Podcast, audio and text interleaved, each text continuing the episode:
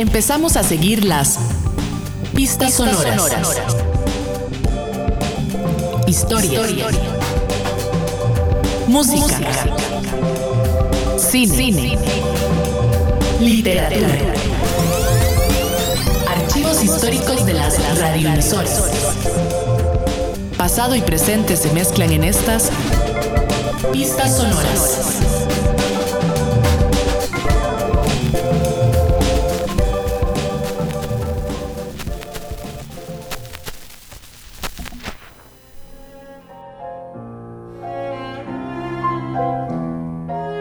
Nos acompaña hoy en este programa de pistas sonoras Teresita Cordero Cordero. Ella es catedrática de la Universidad de Costa Rica, es psicóloga, doctora en educación, es investigadora, también es eh, exdirectora del Consejo Universitario y es autora del libro que vamos a discutir en esta entrevista que se llama Mujeres Transformando Mandatos, Universidad de Costa Rica 1940-1959, una investigación que se reeditó para la colección Bicentenario que lanzó el año anterior la editorial de la editorial Costa Rica junto a la editorial de la, de la UNED.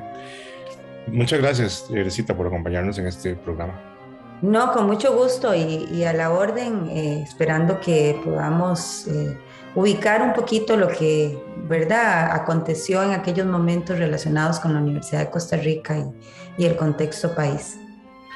Sí, bueno, lo primero es conocer un, poco cómo estaba la situación de la, de la, educación nacional cuando se funda la UCR en, en, los años 40, ¿verdad? Porque ya que nos vamos a enfocar un poco en, en las primeras generaciones de estudiantes mujeres, bueno, ¿qué oportunidades de educación habían para las mujeres costarricenses hasta ese momento, digamos, antes de los años 40? Bueno, eh, recordar que nosotros tuvimos eh, la Universidad de Santo Tomás y que por decisión del, del Estado costarricense a finales del siglo XIX eh, se cierra la, la, universidad. Entonces quedan algunas iniciativas de grupos eh, de escuelas dispersas que continuaron dando, eh, digamos, la enseñanza, por ejemplo, derecho, ¿verdad? Eh, algunas otras farmacias también fueron de las escuelas que mantuvieron por los gremios algún tipo de, de, apoyo. Bellas Artes también, o las que llamaban Bellas Artes,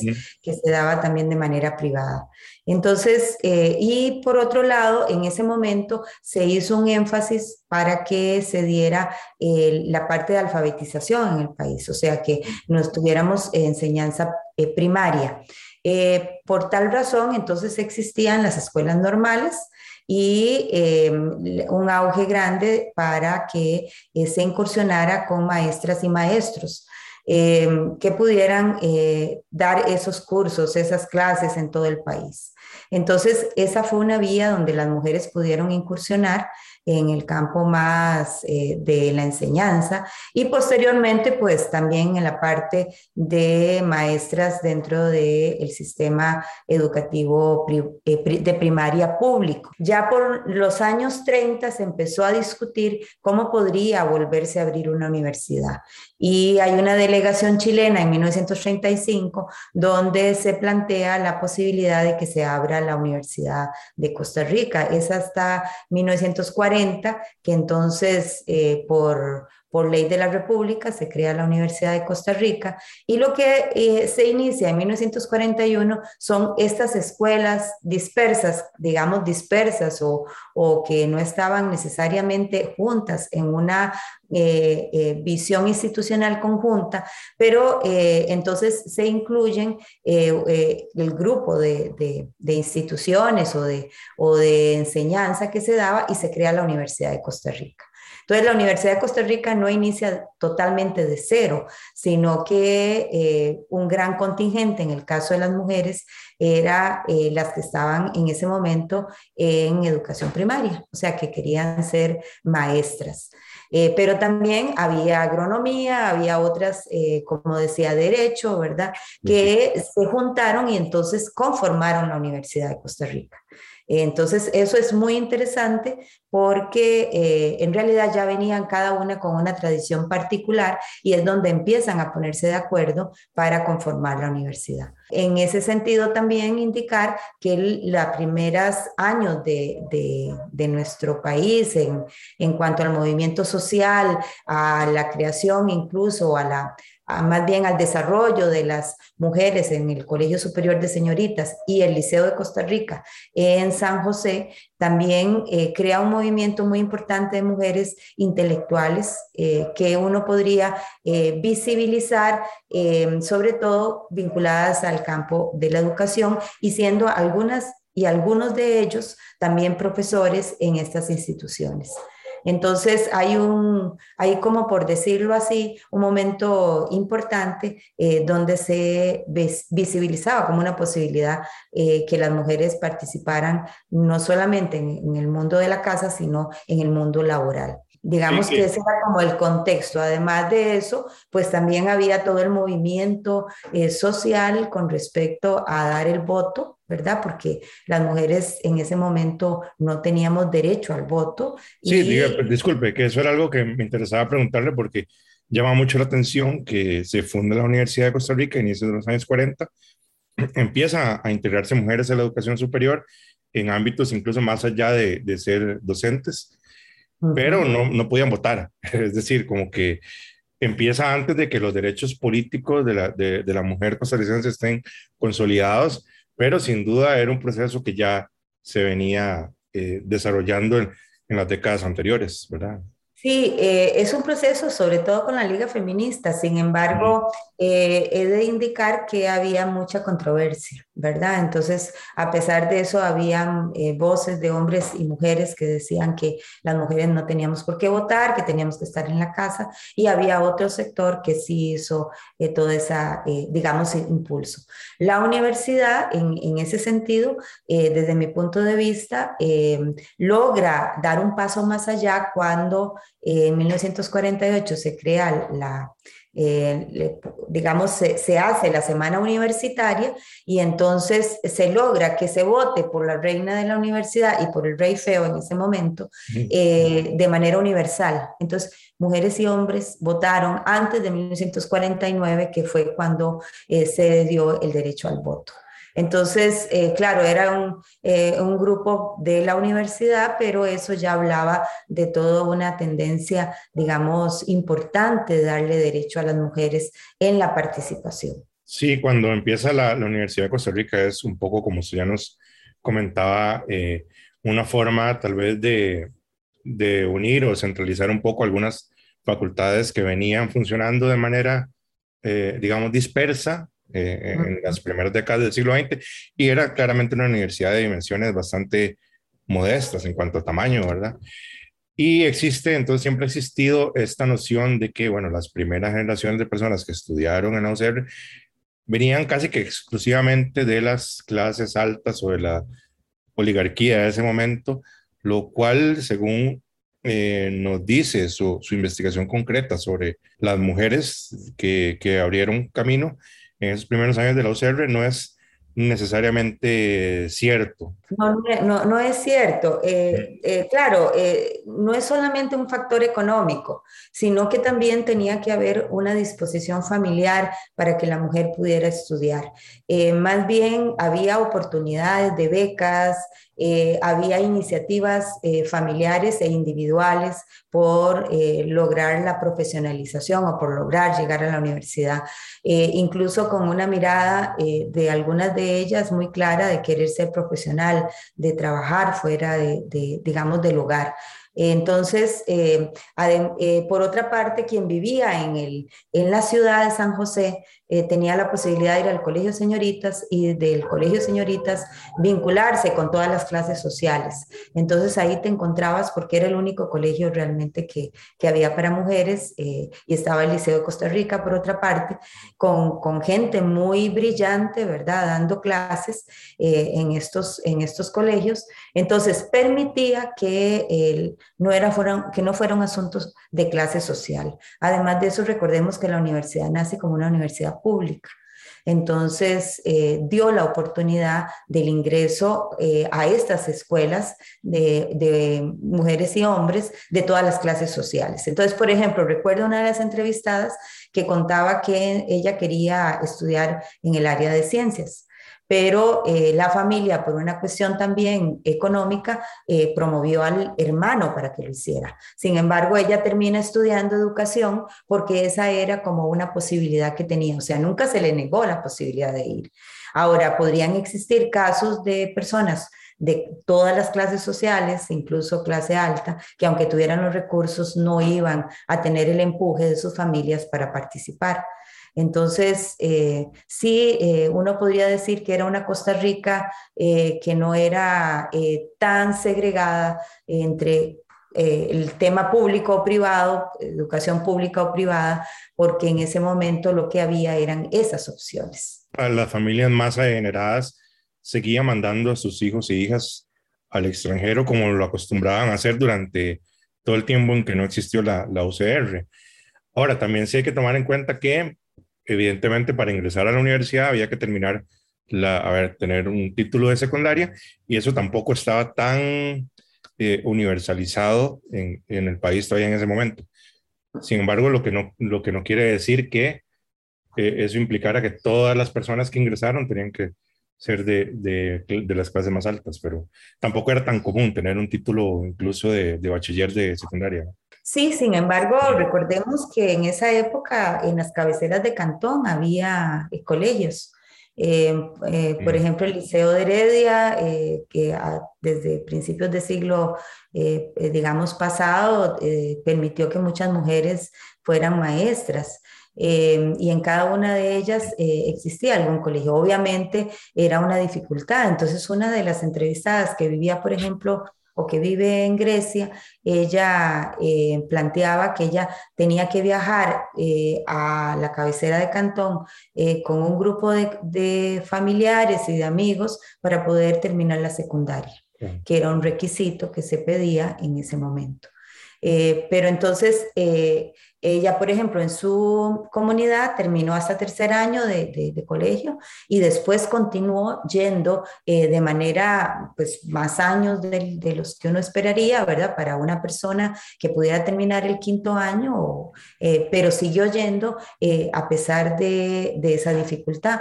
¿Por qué? Por el, el interés también y, y, las posibilidades que generaba o que genera tener estudios secundarios en ese momento, pero también eventualmente universitarios cuando se abre la Universidad de Costa Rica. Entonces, o, otra persona, por ejemplo, eh, porque yo hice entrevistas también a mujeres de esa época, eh, que venía de Guanacaste. Entonces, esta persona eh, tuvo que venirse a un internado al Valle Central para terminar su secundaria y después ingresó a la Universidad de Costa Rica. Entonces, eh, sí fueron grandes esfuerzos porque no, está, no estaba universalizado. Eh, no podría decirse que era toda la población. Recordemos que al principio eran como, mil, eh, como digamos que, que era un grupo como de 700 estudiantes en, en, en, en 1941. Después fue aumentando conforme el tiempo. ahora uno diría es como un colegio pequeño, ¿verdad? De los que tenemos actualmente.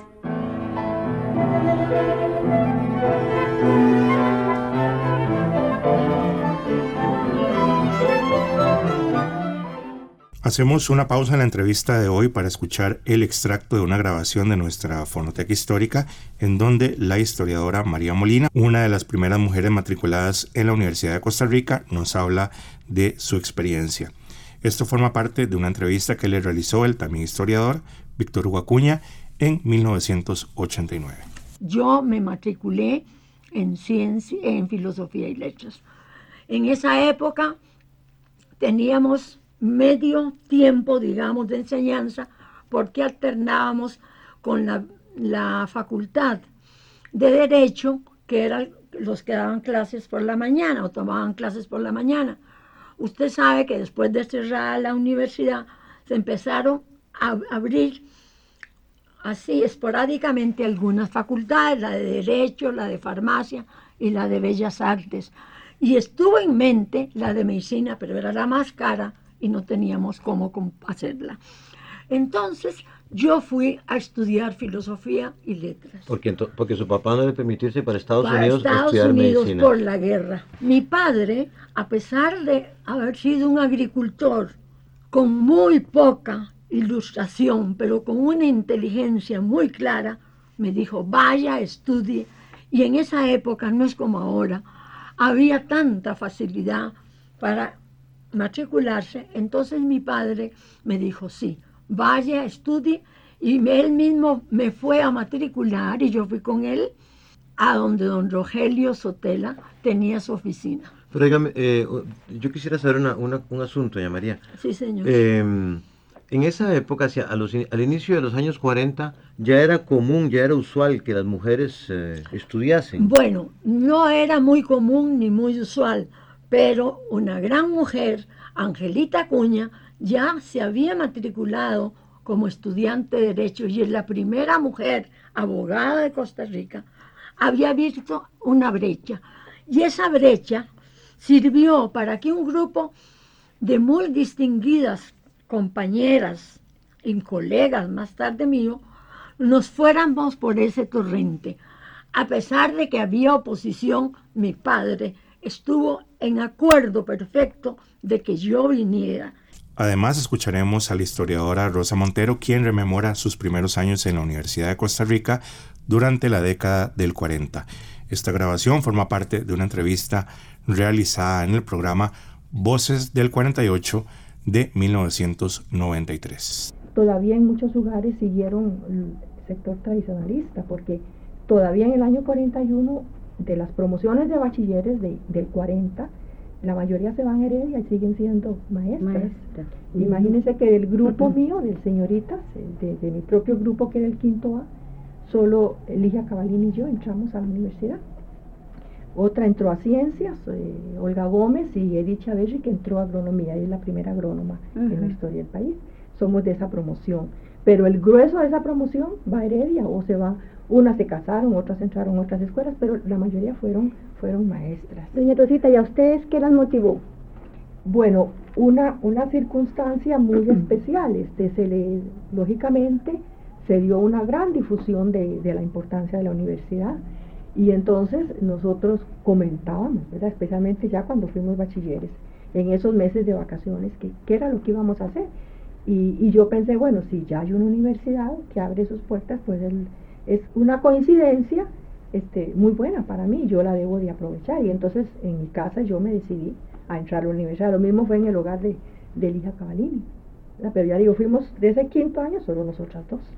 Creo que doña Eugenie Rudín y otras de otros grupos luego ingresaron. Pero como que el ingreso a la universidad no fue inmediato. Eh, Nini Chinchilla creo que fue Heredia también y hasta el 42 ingresó a la universidad. Uh -huh. Es decir, en los años siguientes doña María, ya vemos. Doña María, Nini María ya se había graduado. Ya se había graduado. Ella se había graduado de bachiller algunos años atrás y ya. entonces ella aprovechó también, ingresó. Venía de Cartago con otra compañera que tuvimos que era maestra también, Manuelita Barahona. Ellas vinieron de, de Cartago. Pareciera ¿verdad? que hay eh, sí. mayoría de historiadoras ahí, en ese grupo relativamente sí, reducido de mujeres. En grupo, sí, ¿verdad? Lo que, lo que cogimos fue historia.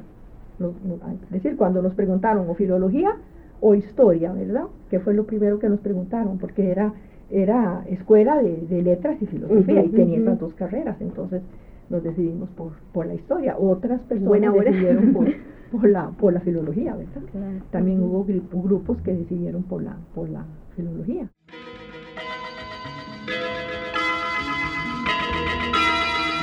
Pistas sonoras. Pistas sonoras.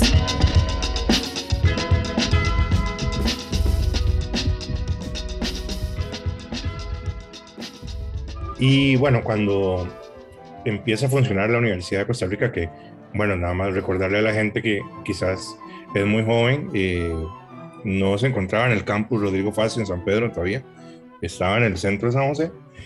Eh, existía una división muy tajante, por así decirlo, entre carreras que era apropiado, entre comillas, estudiar para las mujeres y carreras apropiadas para estudiar para los hombres, porque eh, usted escribe un panorama en el que Bellas Artes era una carrera altamente feminizada. Mientras que, bueno, como todos sabemos, ingeniería es todo lo contrario, ¿no? Sí, eh, eh, es muy interesante porque agronomía eh, prácticamente hay muy pocas mujeres en esas en las dos décadas, ¿verdad? Porque agronomía se visualiza como estrictamente masculina. Em, y además de eso, en el caso de Bellas Artes era como eh, un barniz cultural, ¿verdad? Era la posibilidad de que usted aprendiera algo para entretenerse, ¿verdad? Y que pudiera tenerlo como un barniz cultural. Eh, en medio de todo eso, eh, hubo mujeres pioneras que decidieron incluso ingresar a ingenierías. a pesar de que em, podían ser incluso discriminadas en los propios cursos, ¿verdad? Recuerdo una de ellas que comentaba que una vez tenía que subirse a, a un andamio alto, ¿verdad? Ella, eh, eran creo que dos mujeres en ese momento, en medio de, de, muchos hombres, entonces ella lo que hizo fue coger sus enaguas, que eran bastante amplias, amarrárselas y subirse. ¿Verdad? Pero siempre estaba la chota de que estas mujeres no podían, ¿verdad? De que ellas porque estaban aquí, incluso de parte de los profesores. Entonces eh, sucedieron cosas como que alguien presentó su tesis de licenciatura eh, o para graduarse y eh, no permitieron que nadie ingresara haciendo un acto público, ¿verdad? Eh, entonces, mm, eh, este tipo de situaciones que lamentablemente eh, tal vez, digamos, uno dice, deberían estar erradicadas, todavía aún se pueden dar, ¿verdad? Cierta chota, cierta forma, ¿verdad? En que, que han reportado incluso ingenieras en este momento, que también de alguna manera se dan. por eso es que el libro se llama Transformando Mandatos Sociales ¿Por qué? Porque lo social era, eh, usted no puede ingresar a esas áreas, por ejemplo, a las áreas de la salud, eh, a, microbiología o estudiar cierto tipo de, matemática, química, porque se supone que las mujeres no son para eso, que las mujeres son para cuidar a otros. Eh, por eso entonces el campo de la educación era, es y todavía aún se mantiene que se cree que es como el, adecuado. Sin embargo, eh, las mujeres en realidad hemos demostrado que podemos estar en cualquiera de los campos del saber. Eh, por ejemplo, agronomía, em, yo encontré creo que solo dos mujeres eh, referidas que estudiaban en ese momento agronomía. Em, no las pude localizar, solo tengo la referencia de una de ellas a través de, de las reinas de la U, ¿verdad? Em, que está eh, relatado en el Diario de Costa Rica, que fue algo que también eh, estudié. Y entonces, eh, porque era una carrera totalmente masculinizada, ¿verdad? Hay también algunas discusiones bien interesantes que se dieron en el Consejo Universitario, como por ejemplo que en algún momento le preguntan que si una mujer debería o podría estudiar medicina. Eh, ¿verdad? Era como el signo de pregunta, ¿verdad? Vamos a, admitir mujeres, entonces sale la voz de, un, de una persona, ¿verdad? Un médico que dice, claro que sí, ellas son muy buenas para trabajar con la gente, eh, realmente no podríamos discriminar, ¿verdad? Entonces son preguntas que se hacían en la época. ¿Verdad? Una mujer va a poder incursionar en esto y, en realidad eh, son formas estereotipadas de pensar que las mujeres podíamos hacer una cosa u otra. Em, y eso pues estuvo siempre en el tapiz, ¿verdad? En, me acuerdo de otra entrevistada que decía, me encontré a, a, una persona de mi edad, un hombre, y me dijo, ¿y qué vas a estudiar? Y entonces dijo, yo quisiera microbiología por esa área. Y como que la persona se burló, ¿verdad? De, de, eso que, decía. Entonces ella dijo, con más razón ahora estudio eso. Sí, creo que usted lo, lo, transcribe en en el libro le decía, no, eso es muy difícil, es muy difícil eso, para no estudiar las mujeres no, no tienen que estudiar eso. Exacto, entonces esta, esta lucha, digamos, que, que, se ha dado, eh, también ha abierto caminos, ¿verdad? Para que hoy eh, muchas mujeres eh, piensen en otras posibilidades e incluso asuman puestos de dirección importantes en el, en el país y en el mundo, ¿verdad? Bueno, ahora que, que usted mencionó a, a, las reinas universitarias, creo que es importante mencionar cómo era la tradición, bueno, en ese momento no era, la tradición, pero cómo son los inicios de la semana universitaria y la relación que podría tener con, con el conflicto de 1948, con cierta idea de apaciguar un poco los ánimos que seguían eh, en un estado muy de mucha división. Y bueno, ¿cuál es la participación también de, las de las estudiantes mujeres que estaban en esa época en, bueno, organizar la, la semana universitaria y participar y, y, ser también de alguna manera una, un rostro relevante, digamos, incluso en los medios de comunicación de lo que en ese momento estaba empezando y bueno, ya es una tradición muy consolidada. Sí, bueno, las reinas de la universidad se dan en un contexto histórico eh, que surge a raíz de la semana universitaria, eh, justamente después del conflicto de 1948. La universidad se había dividido. Eh, hubo un contingente que se fue incluso a pelear eh, con un bando y, contra el otro, ¿verdad? Entonces, eh, los estudiantes en ese momento decidieron que iban a hacer una semana universitaria para aliviar ese proceso. Patricia Fumero ha estudiado más eso en detalle, ¿verdad? De, ese primer momento. yo lo que hago es que hago un rastreo de lo que aparece en, en el diario de Costa Rica, es justamente a raíz de, de, de, la, de lo que exponían sobre la semana universitaria y las reinas de la universidad. Em, y yo lo que planteo es que las reinas de la universidad fueron una, una forma de eh, estar en el espacio público, A través también de, de, su simpatía, en, de, de, su vinculación, de, liderazgo dentro de las mismas unidades académicas o escuelas de ese momento. Y entonces, eh, dentro del espacio de la universidad se convirtió en un espacio político. Em, eh, siempre visualizado más bien como que vamos a tener la reina universitaria, ¿verdad? Porque cada facultad elegía su reinada, digo, su persona reina, eh, pero también de 1948 a 1950 elegían un rey feo. Sin embargo, en 1950 hubo unas declaraciones contra el gobierno de ese momento, eh, contra Otilio Late, y entonces, que era el que estaba como presidente en 1950. Entonces, eh, de trabajo eliminaron al rey feo y siguieron las reinas de, de la universidad, eh, digamos, eh, vinculadas a lo que podría ser la ciudad de San José y que tuviera algún tipo de diversión adicional, porque habían carrozas, se organizaban para hacer actividades, el baile, que era un acto social, incluso eh, podían haber durante esa semana conferencias y presentaciones de otro tipo. Entonces, eh, lo que hago es que rastreo en el diario de Costa Rica y me encuentro entonces eh, toda una imagen sobre la mujer. En 1953 eh, curiosamente fue solamente en ese año, hay una serie de entrevistas que se le hicieron a las reinas de la universidad. Son, son realmente muy interesantes. Eh, yo digo que la pregunta obligada era, ¿y qué dice su novio? ¿O usted se va a casar, verdad? Entonces, cuando ella contestaba que no tenía novio o que ella lo que quería era trabajar, los titulares iban en ese sentido, casi haciendo la chota, ¿verdad? Sí, sí, eh, digamos, también un poco la pregunta era, ¿su novio la deja ser reina? ¿O su novio la deja ir a la universidad? ¿Verdad? Era como...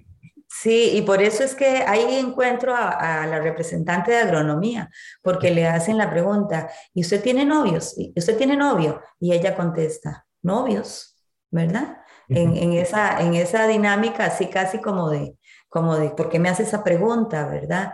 Em, y entonces empieza a jugar eh, con el entrevistado, ¿verdad? Porque a mí me parece, yo logro detectar que hay dos formas de entrevistar, ¿verdad? Me parece que hay dos periodistas, eh, digo que son varones, ¿verdad? No sé si serán mujeres, porque nunca nadie, eh, digamos, reclamó quién era el que los había hecho, ¿verdad? Pero entonces siempre estaban en, en esa tensión.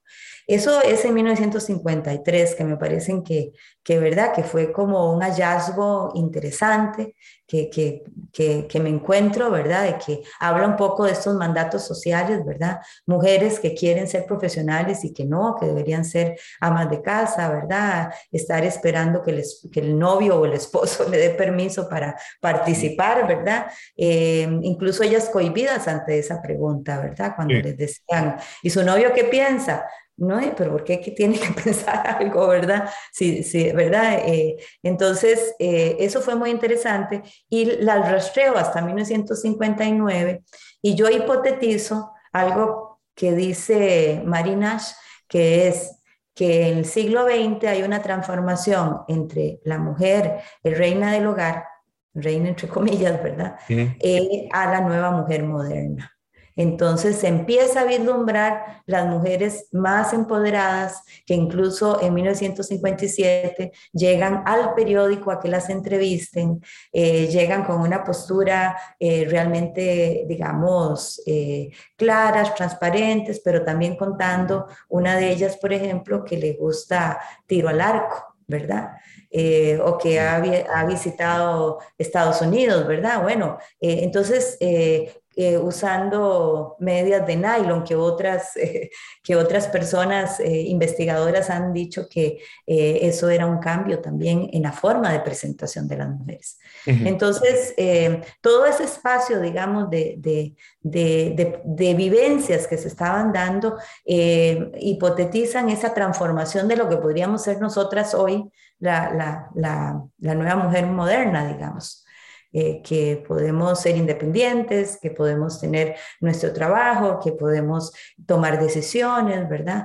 A pesar de que podamos tener, tener una familia y tener pareja y, y, ¿verdad? Y no es que es una cosa u otra, sino que es una mezcla. Que en ese tiempo, digamos, supongo que esa, esa imagen de la mujer moderna del siglo XX que, que surge también en parte por su integración al, al mundo laboral, pues implicaba más bien más, dificultades, porque es lo que siempre se ha hablado de, de, las dobles o triples jornadas, que bueno, siguen existiendo, pero en ese tiempo ni siquiera existía una discusión sobre el reparto de labores, por ejemplo, de la pareja en las labores domésticas o de crianza de hijos e hijas.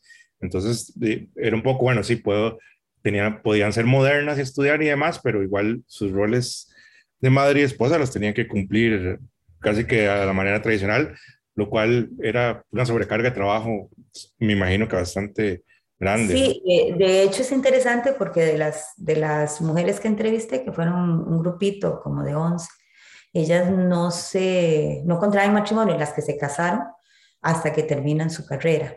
O sea, es posterior, incluso algunas han laborado y trabajado y posterior se, se digamos, eh, se, casan, otras no se casan, eh, quedan más bien, digo yo, un maternaje de cuidando a sobrinos o a familiares, ¿verdad? Eh, desarrollándose laboralmente, ¿verdad? pero es interesante porque hay una, una en particular, que ella considera que los hijos sí hay que cuidarlos y que ella está pendiente, pero que su marido tenía mejores condiciones cuando ella se separa. Entonces los hijos quedan con, con, la familia del marido y con, con el marido, con el ex marido. Eh, ¿Por qué? Porque ella vio que tenía eh, eh, mejores opciones. entonces esta es una de las que incursiona en la política nacional incluso, ¿verdad? Con, con esa certeza de que también ella tenía derecho y podía estar en ese campo, ¿verdad? entonces son como, como algunas eh, digamos, muy valientes de tomar esas decisiones en una sociedad donde hay mucha presión para que usted sea de una determinada manera o, ¿verdad? Y siempre siga el molde que, que nos han establecido y nos han definido. Y al menos en los casos de, de, estos estudiantes a los que usted le da un seguimiento en el libro, pues todas de alguna manera pudieron desarrollarse profesionalmente respecto a lo que estudiaron con sus etapas donde quizás tuvieron que tener su vida laboral para atender hijos o hijas y tal vez no con la misma fluidez que, que, un hombre en esa época podía desarrollar su carrera, pero todas trabajaron de lo que, de lo que estudiaron prácticamente. Entonces eso me pareció muy, muy interesante y rescatable también, ¿no?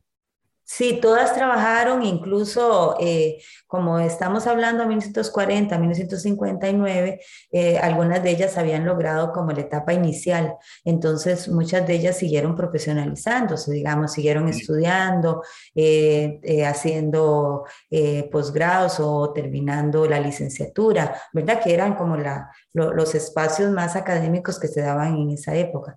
Y alguna, me acuerdo de una muy clara que dijo que la universidad la había salvado eh, de una situación, digamos, eh, muy violenta, de una situación familiar muy violenta, ella regresa a estudiar a la universidad y eso le dio el ánimo para seguir incluso eh, cuidándose, pero también como teniendo una esperanza, digamos, de, ella no lo dice así con esas palabras, pero yo podría intuir que estuvo en una depresión muy fuerte. Entonces, cuando ella vuelve a, a la universidad, que estamos hablando entonces de historias de 30, 40 eh, años, ¿verdad? Donde ellas pudieron volver a la universidad de nuevo. Entonces eso fue como un aliciente. Entonces también hay que reconocer que el conocimiento, el amor al conocimiento, eh, la parte, digamos, formativa y educativa de poder eh, em, especializarse en algo, de poder estudiar sobre algo, eso genera también como cierta posibilidad de crecimiento, ¿verdad? No solo personal, sino también familiar, ¿verdad? Sí. Que también, bueno, otro, otro tema así que brevemente me, me gustaría que, que nos cuente un poco es por qué tarda tanto la universidad también en integrar a las mujeres en puestos de mayor rango, eh, por ejemplo, como una rectoría o, o la dirección de una escuela, porque si bien, bueno, mujeres en la Universidad de Costa Rica existieron desde que empezó, ya fueran estudiantes o, o en otros puestos, digamos, pero claramente el, el, ingreso a roles de decisión más, más, más importantes sí, sí, se tomó sus décadas, ¿no?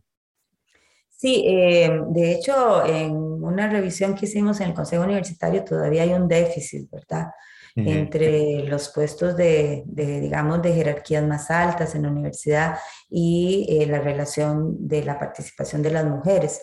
Creo que eso ha venido cambiando eh, poco a poco, pero hay como periodos en donde hay mayor y a veces hay menor eh, participación. Em, pero, digamos, una respuesta sería esa doble o triple jornada laboral. Em, eh, y quiero decir, puede ser una mujer que, que, no tuviera hijos, pero tenía sobrinos, por ejemplo, a cargo. O puede ser eh, eh, una mujer que, no, que, que, tenga hijos y que tenga que también dar tiempo a, a, a, que, bueno, a que hayan otras condiciones e incluso sus parejas, ¿verdad? Entonces, eh, no es que salieron y eran blancas o negras, es una mezcla de, de posibilidades y de, y de, experiencias que permitieron a estas mujeres en general, digamos, eh, llegar a ser eh, profesionales y trabajar en su campo, pero muchas veces me imagino que estoy pensando en las de, ¿verdad? Desde esa época, eh, declinaron eh, obtener algún tipo de, de, jerarquía mayor justamente porque estaban en el periodo de apoyo a los hijos, a los nietos, eh, o también la sensación de que de, a lo mejor ahí me voy a ver más expuesta. ¿verdad? Tengo que dedicar cierto, ciertas condiciones a, a, a ese tipo de, de puestos. Entonces, eh, también recordemos que muchos de los estudios feministas eh, empezaron a darse en los años 80. Hay compañeras eh, académicas pioneras que empezaron, empezaron a darle nombre a eso que estábamos viviendo. Entonces, la situación no es como decir, bueno, es tan fácil el camino. no es lo mismo, y voy a, ser aquí respetuosa, pero, pero clara con los varones, que tengas familia, pero no te encargues de los cuidados cotidianos, eh, que no tengas que, que, amamantar, digamos, o que aunque el niño se despierte en la noche, la posición es yo tengo que trabajar, déjame dormir, ¿verdad? Eso no me corresponde, mientras que las mujeres, eh, a pesar de que tengan que ir a trabajar, pues tenían que cuidar al niño o a la niña, ¿verdad? Entonces, eh, un poco eh, las condiciones de vida no necesariamente son tan positivas para que se genere ese tipo de, de posibilidades dentro incluso de la misma universidad. Yo diría que todavía todavía hay, ¿verdad? Eh, tomar una decisión de un puesto determinado eh, es realmente como obligarse también a decir, bueno, tenemos que abrir espacios, tenemos que hacerlo y, y, podemos hacerlo eh, siempre valorando, ¿verdad? No solamente mis posibilidades, sino también el contexto en el cual uno está. Ya para concluir también un poco, como, como ya, nos, ya vinimos al presente de alguna manera, eh, en donde las mujeres en la Universidad de Costa Rica tienen una presencia importante, ¿verdad? No se puede decir que no ha, habido, no ha existido algún grado de progreso, pero bueno, persiste la idea de que hay ciertas carreras que son para hombres y otras más propicias para mujeres. Es algo que ha costado en estos 80 años un poco echarse abajo. ¿Sigue, ¿Siguen existiendo estereotipos? Siguen existiendo estereotipos, por ejemplo, en ingeniería. Eh, las ingenierías siguen siendo un 30% de participación femenina, casi creo que ahí ha venido disminuyendo, aunque hay todo un impulso de política pública en el país por impulsar los STEAM, ¿verdad? que las mujeres ingresemos a las ingenierías, estudiemos matemáticas, estudiemos física, estudiemos, ¿verdad?, esas, esas áreas del conocimiento. Eh, siempre es una lucha, ¿verdad? Eh, y es interesante porque cuando una carrera empieza a haber más mujeres, entonces empieza como, como se, digamos, como pensar que están deslegitimadas. Sin embargo, eh, eh, sí es un proceso que todavía hay que seguir luchando. En la secundaria, ¿verdad? muchas veces se les dicen a las chicas, eh, es interesante porque las niñas eh, y los niños van como iguales en la formación, en matemática, en ciencias, ¿verdad? Estudios sociales, en, en, español, digamos, pero llega un momento en que las chicas como que se retraen ¿verdad? Ya sea porque les digan que no son buenas en matemáticas, en física o en ciencias y que mejor estudien otro tipo de cosas. Entonces hay que seguir eh, luchando para que se comprenda que las mujeres y los hombres tenemos eh, las mismas capacidades como seres humanos e incluso han existido mujeres muy brillantes, ¿verdad? En la ciencia, eh, que han estado invisibilizadas. Entonces hay todo un esfuerzo eh, en general en el mundo por demostrar que la matemática, la química, la, la ¿verdad? la de ingenierías han sido mujeres, ¿verdad? en equipos de trabajo con, con, hombres. Bueno, y hay historias ahí donde se dice que, que en realidad, eh, por ejemplo, Marie Curie, ¿verdad? Eh, ella logra toda su investigación con su esposo, pero muchas veces es ella la que tiene que luchar para, para que le reconozcan eh, realmente el trabajo, eh, obviamente eh, con, su, con su esposo, pero él muere, entonces ella sigue descollando, pero tiene que hacer todo un ejercicio para que le permitan seguir dando clases en las universidades francesas, ¿verdad? Bueno, les recuerdo este libro de Teresita Cordero, Mujeres transformando mandatos, Universidad de Costa Rica 1940 1959, reeditado para la colección Bicentenario, eh, que salió el año anterior.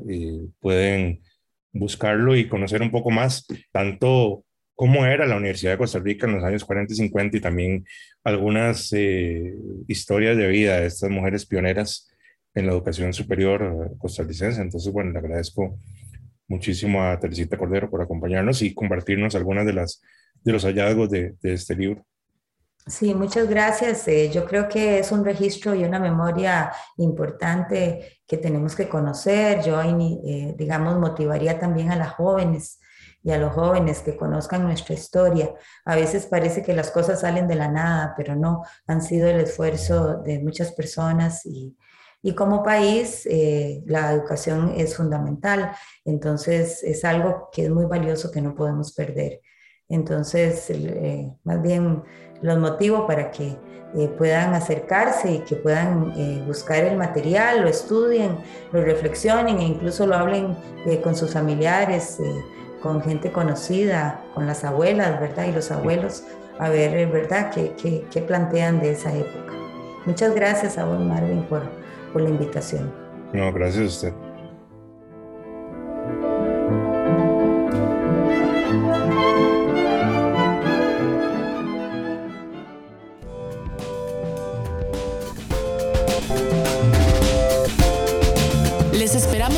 próxima semana continuaremos siguiendo estas pistas sonoras.